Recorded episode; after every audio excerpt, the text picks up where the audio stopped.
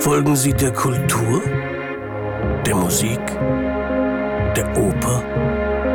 Folgen Sie uns hinter die Kulissen der Bayreuther Festspiele. Viel Vergnügen wünscht die Hypo Vereinsbank.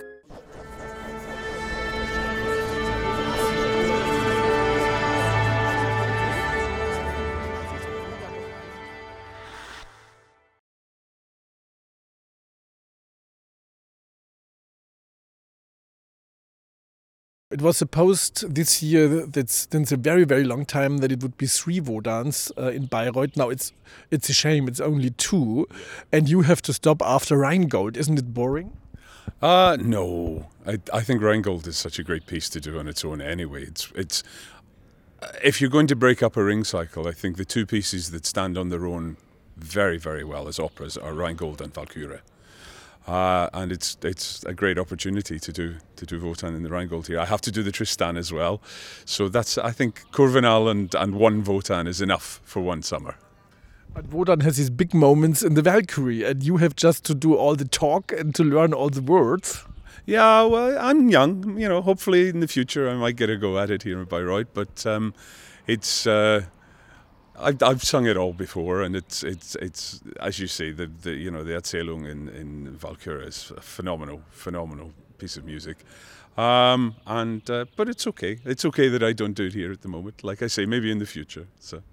Yeah, and this Wotan in Rheingold, especially the very nasty Wotan, is it nice to play this? Oh yeah, it's fun. It's fun, and with the the production that we have here as well, it's it's you can have a lot of fun. You, you know, you can use the, uh, 20th century gestures and body language and whatnot, so you can really uh, bring out the nastier parts of him quite easily.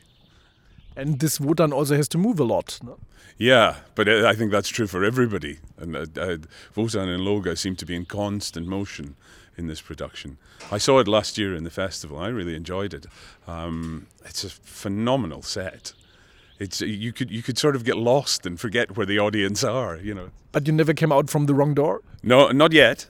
Not yet, but we haven't actually had the the revolve working. Yeah. So when we do the scene change in the rehearsal room, we get to the end of the scene, and then we stop, and they move the production desk round because we don't have the revolve. So it's quite funny. So I mean, he- this is really a very trashy comedy here, the Rheingold. Is it hard to go back then in the mood of this dark and very pessimistic uh, Tristan? No, not at all. No, it's that I, I like the variety. I like the variety, and I, I think you need a bit of because the Tristan is so dark and so romantic and and and uh, very deep in the, in the in the, the the thought and the emotional content. It's nice to have something that's completely different. It's like an antidote, you know. You don't walk around depressed the whole time because you're doing Tristan. You can come out and have a little fun. And after the fun, you can relax because you know there is no Wotan and no Wanderer coming again. That's true.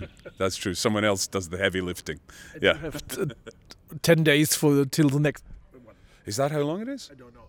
But I- if it's that long, I'll need to do some homework. I'll forget it. probably there probably there is a Tristan in between, Yeah, I would have thought so. Yeah. so you don't come out of the Wagner mood. No, no. It's they, but you'd never come out of the Wagner mood when you're here anyway. It's great fun, and uh, you know it's lovely being in the cantina and everybody's. But tonight, especially, everyone's down watching the football. Um, uh, yeah, it's it's a kind of family feel, and it's it's a summer of Wagner. It's exactly what it is. It's a celebration of the the great composer. And it's go and it goes on in the double bed and in the swimming pool of the Rheingold's fuel station. Yeah, yeah. There's there's a, there's a party atmosphere on the stage, definitely, and a little bit of naughtiness.